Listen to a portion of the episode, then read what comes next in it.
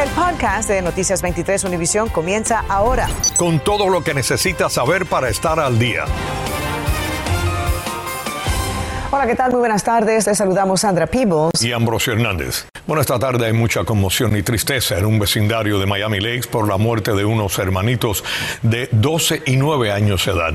El asesino, según la policía, fue su propio padre. Jenny Padura está en el lugar donde encontraron los cuerpos y nos trae ahora el testimonio de una vecina que acudió al llamado de ayuda de la madre de los pequeños. Adelante, Jenny, cuéntanos. Así es, buenas tardes. Y esa vecina nos cuenta que anoche escuchó los disparos, pero que pensó que se trataba de fuegos artificiales. También sabemos esta tarde que el padre de los niños había colgado una foto de los tres en sus redes sociales. Dolor y desconcierto es lo que se vive en el lugar donde encontraron los tres cuerpos. Según la policía, un padre asesinó a sus dos hijos de 12 y 9 años y luego se quitó la vida a la orilla de este canal en Miami Lakes Drive y la avenida 64 la noche de este martes. La cámara ring de una residencia cercana captó cuando vecinos salieron de sus casas tras escuchar gritos de desesperación. Cuando salí de la casa, eh, fui corriendo hasta el lago porque pensé que el niño um, se ahogó.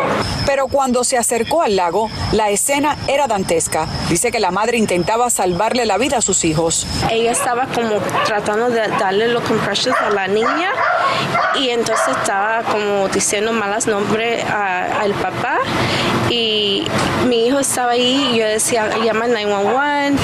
El médico forense identificó a los niños como Valeria y Matías Tobar, que al padre como Humberto Tobar de 41 años de edad.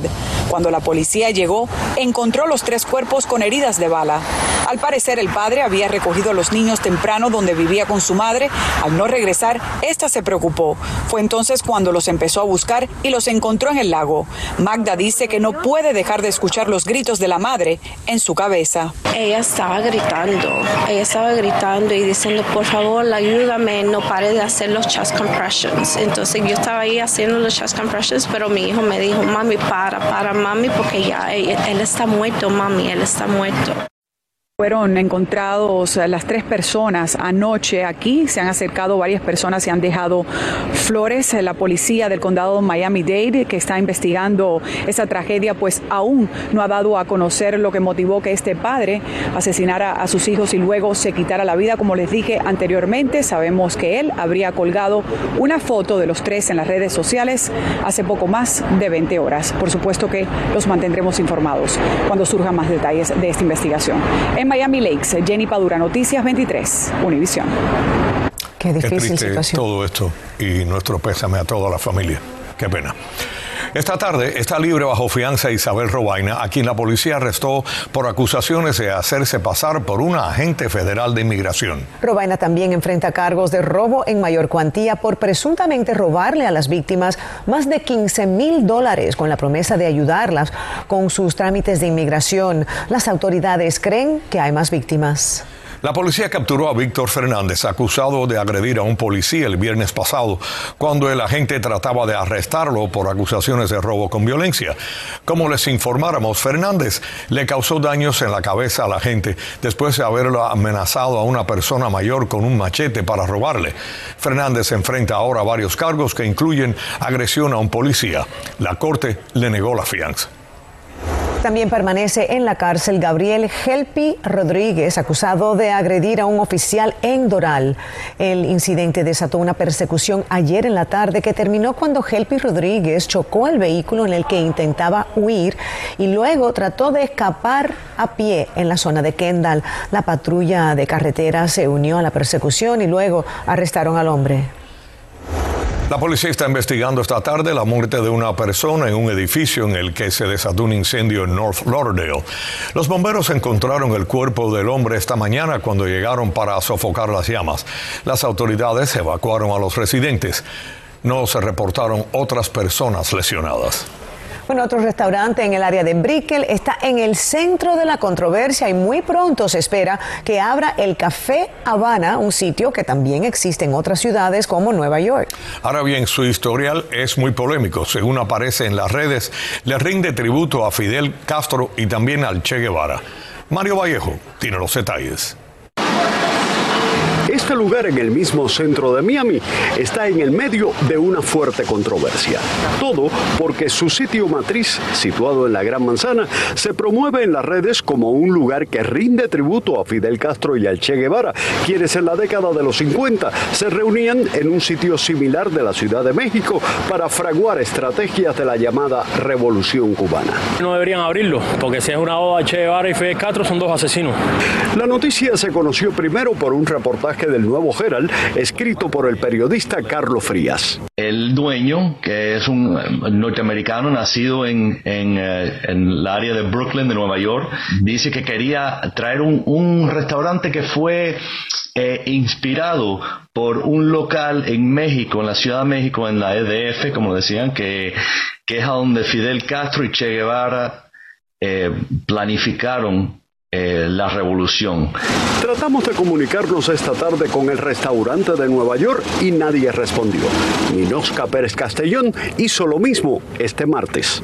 Nadie quiso hablar, me refirieron que tenía que enviar la, la petición por, por escrito, se la mandé, no han contestado. Buscando opiniones en Miami, nos damos cuenta de cuán efectivo ha sido el adoctrinamiento del régimen cubano en cuanto a distorsionar la verdad en cuanto a las figuras del Che Guevara y Fidel Castro en América Latina y en Europa. El Che Guevara para ti sigue siendo un héroe. Sí. ¿Te dijeron eso desde niña en tu país? Claro, lo que pasa, claro, en Argentina, sí, lo idolatran. Aunque no es ilegal, muchos consideran que hacerlo en Miami es inmoral, porque aquí viven muchas de sus víctimas. Mario Vallejo, Noticias 23, Univisión. Está cobrando fuerza una propuesta para convertir la zona de Westchester en ciudad y es el mismo comisionado quien representa el área, Javier Soto, quien propone el cambio. Pero hay residentes que se oponen porque temen que tendrían que pagar más impuestos. Iván Taylor nos cuenta más de esta propuesta. Hemos recibido esta carta del comisionado Javier Soto indicándonos o sugiriéndonos que esta área se convierta en una ciudad. Mario Domínguez se opone a la iniciativa. Ha vivido en Westchester 30 años. El propósito de esto es incrementar los taxis. Osmel Hernández, con dos décadas en la zona, lo secunda. Yo creo que cada vez que hacen una ciudad en un lugar, eh, siempre eh, suben los impuestos. Yo no quiero que suban ningunos impuestos. Yo no estoy a favor de subir ningunos impuestos. El comisionado Javier Soto dice que ha vivido 53 años en Westchester, de los cuales más de 35 ha estado en la política. Yo soy conocido por estar en contra de los impuestos. Agrega en su carta. Westchester es rico. Su tax roll, es decir, el valor de propiedades que pagan impuesto, es de 5.500 millones de dólares. Es una comunidad donante del condado Miami-Dade. Producimos más dinero del que usamos y nuestra administración usa este dinero sobrante para cuidar otras áreas del condado hay que tener un alcalde, un cuerpo de bomberos, cuerpo de policía. Nosotros vamos a seguir con la misma policía, con los mismos bomberos, con lo mismo todo. ¿Sería un proceso de contratación como el que hacen otras Sería ciudades? Sería un proceso de contratación. Pero hay otras ciudades que dicen que termina siendo más caro. Eh, contratando, eh, bueno, todo depende de cómo se administre. El comisionado dice que hay un dato crucial. Para el año 2025, el condado quiere estar fuera de lo que se llama zonas no incorporadas. Westchester es una de ellas, un área con muchos lugares emblemáticos como la calle 40, Bird Road, el Tropical Park. Soto reitera que su zona se debe independizar o la absorbería otras áreas aledañas que no tienen historia. Entiendo sí. que hay un proceso legal sí. que se estableció en el claro. 2005 sí. donde se requiere que un 20% de los votantes registrados sí. en las comunidades sí. obtengan las firmas sí. para que entonces esa área se convierta en ciudad. ¿Eso sucedió en Westchester? Fíjate, ese, ese, es un, ese es un proceso que hay aquí, pero que se ha, eh, ¿cuál es la palabra en español? Es decir, ya no lo están ejecutando. La última palabra la tendrán los votantes de Westchester. Se espera que sea en una elección el próximo noviembre. Iván Taylor, Noticias 23, Univisión. Estás escuchando el podcast de Noticias 23, Univisión. Bueno, por primera vez en la historia de Broward, una mujer liderará el sexto distrito escolar más grande del país como superintendente de escuelas. Nuestra colega María Alesia Sosa estuvo en la sesión para elegirla y nos cuenta cómo transcurrió todo. and introduce Dr. Vicki Cartwright as our new superintendent of schools. Con un voto de 8 a 1, la Junta Escolar de Broward eligió a Vicky Cartwright como la nueva superintendente del distrito. Cartwright, que ocupó el cargo interino desde el verano, se impuso sobre el otro finalista Michael Gall, un coronel retirado de la Fuerza Aérea que también ha trabajado en liderazgo educativo. Me comprometo a trabajar con ustedes y asegurar que nuestros estudiantes sean exitosos y que sean ellos la conversación primordial del distrito. La elegida es la primera mujer que ocupa este cargo. Fue superintendente en Oshkosh, Wisconsin, y trabajó por 17 años en las escuelas públicas del condado Orange en Orlando. Una junta también de todas mujeres. Pensamos que podemos moverlos para adelante de una manera positiva. Este miércoles, Cartwright y Gall fueron interpelados por miembros de la junta. Lori Aladef fue la única que votó a favor de Gall. En la entrevista se destacó claramente era el líder más fuerte, pero al final somos una junta y debo apoyar la decisión de la mayoría. La doctora Cartwright dijo que luchará por los recursos estatales del distrito y habló de los retos por delante. Sin duda, uno de los retos más grandes es lo que tiene que ver con COVID, no solo académicamente, sino socialmente. El sindicato de maestros de Broward abogaba por la candidatura de Cartwright. Ahora esperan que ataque uno de los problemas más graves del distrito. La falta de maestros, ¿verdad? ¿Cómo van a traer o retener maestros dentro de un sistema que definitivamente no se siente apreciado? Y la Junta Escolar dijo que detalles como duración y salario aún no han sido definidos y que la negociación del contrato comenzará a partir de ahora. María Alesia Sosa, Noticias 23, Univisión. La Embajada de Estados Unidos en La Habana volvió a alertar a los cubanos sobre posibles fraudes migratorios. La sede diplomática aclaró que no está contactando por teléfono ni a través de las redes sociales a los solicitantes de visas.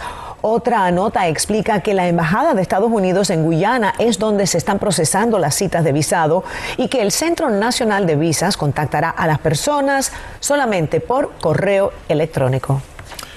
Miles de personas que tuvieron COVID de manera leve a moderada están reportando ahora que sienten sus cuerpos muy distintos y esto meses después de superar el virus. Y es que según expertos, en algunas personas el sistema inmunológico queda resentido por el coronavirus, causando síntomas inusuales y por un tiempo indeterminado. María Fernanda López salió a investigar y nos presenta lo que el COVID dejó en mí.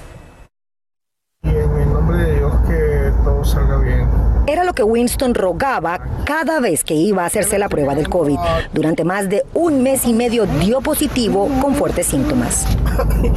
Duele. Pero jamás se imaginó que un año y medio después aún sintiera estragos del virus. Yo tuve COVID en junio del 2020. Yo comienzo a sentir algunas transformaciones, por ejemplo, eh, la concentración, el dolor en los huesos, el sueño. miren ustedes cómo se cae el pelo, el cabello. Winston no está solo. A Lena le ha dado dos veces el virus y los post-efectos también aparecieron. Empezó chiquitico y después casi me cogió la mitad de la cabeza. Y sí, sí me asusté, que tuve que ir a verme con el especialista. Entonces todavía llevo más de un año con, con tratamiento. Hasta en los salones de belleza ya notan el fenómeno. Tengo clientes que yo atiendo por muchísimos años y después del COVID sienten que una sensación de vacío, de vacío, de vacío se le cae desde la raíz. Pero con muchísimo pelo me queda en la mano. Esto puede ser también como una reacción de rechazo del mismo sistema inmune al cabello, muy similar a lo que sufren las personas con quimioterapia, que la quimioterapia ataca las células malas, pero también ataca el cabello pensando que es una célula mala. Sí hemos detectado en la práctica diaria muchos pacientes con síntomas muy diferentes que duran mucho tiempo después del COVID. Se le llama el síndrome post-COVID-19 y entre un 35 a 65% de pacientes que tuvieron el virus reportan sentir síntomas inusuales. Realmente tenemos efectos a todo nivel. A nivel neurológico, por ejemplo, tenemos pacientes que están con eh, episodios de mareos, dolores de cabeza, confusión, eh, pérdidas de memoria. Ya no tengo la misma agilidad mental como la tenía antes del COVID. Que lleva a ataques de ansiedad y afecta la parte psicológica, agudizando los efectos. El estrés te mata, es bien, bien, bien duro. Me duelen mucho las articulaciones a veces, me siento cansada. Palpitaciones que se ahogan con el ejercicio, con algo que hacían antes y que ya no lo pueden hacer. El motivo exacto no lo tenemos realmente eh, bien identificado. Eh, yo pienso que tiene mucho que ver con el proceso inflamatorio generalizado. Doctores estiman que los efectos se irán del todo, pero algunos podrían tardarse aún más. Si hay un error que el virus haya desencadenado en la forma como el organismo se defiende y pueda llegar a atacarse a sí mismo, si eso está sucediendo, probablemente va a durar mucho más de dos años o tres años. Nos falta todavía mucho que aprender y tenemos que estar preparados porque todavía no sabemos las secuelas a largo plazo que pueda dejar el coronavirus. Lamentablemente aún no hay tratamientos recetables, ya que no se sabe con certeza el porqué de estos efectos. Mientras tanto, se recomienda tener una vida más sana, hacer ejercicios no muy intensos, tomar mucha agua y consumir suplementos como la vitamina C, D y zinc pueden ayudar, pero primero consulte con su médico. Informó María Fernanda López, Noticias 23, Univisión. Bienvenidos a la información deportiva. El Miami Heat no jugó ayer ni jugará hoy, pero mañana regresa a la acción en New Orleans para medirse a los Pelícanos, quienes ocupan la décima posición en la conferencia del oeste. Con récord de 35 y 20, el Heat domina la cima del este, puesto que alcanzó al ganar los últimos tres desafíos coincidentemente tras el regreso de Kyle Lowry, quien había perdido nueve partidos por problemas familiares. La oficina del fiscal del distrito del condado de Los Ángeles comunicó que sus fiscales no presentarán cargos criminales contra el lanzador de los Dodgers de Los Ángeles, Trevor Bauer. El fiscal del distrito llegó a esa conclusión tras revisar la evidencia del proceso para la orden de restricción civil y todas las demás evidencias físicas, determinando que no podía aprobar los cargos más allá de la duda razonable. Bauer aún podría enfrentar medidas disciplinarias por parte del comisionado de las mayores, Rob Manfred. Ernesto Clavelo, Deportes 23. Los Kiwanis en la Pequeña Habana anunciaron hoy los eventos del Carnaval Miami 2022, así como las actividades musicales que participarán en el Festival de Música Calle 8. Y dieron a conocer también que este año el rey del carnaval es el cantante cubano Yotuel. También anunciaron las actuaciones que se presentarán en el Carnival on the Mile. Qué emoción, qué merecido Yotuel. Para allá vamos. Se lo, se lo merece de que sí. Acabas de escuchar el podcast de Noticias 23 Univisión.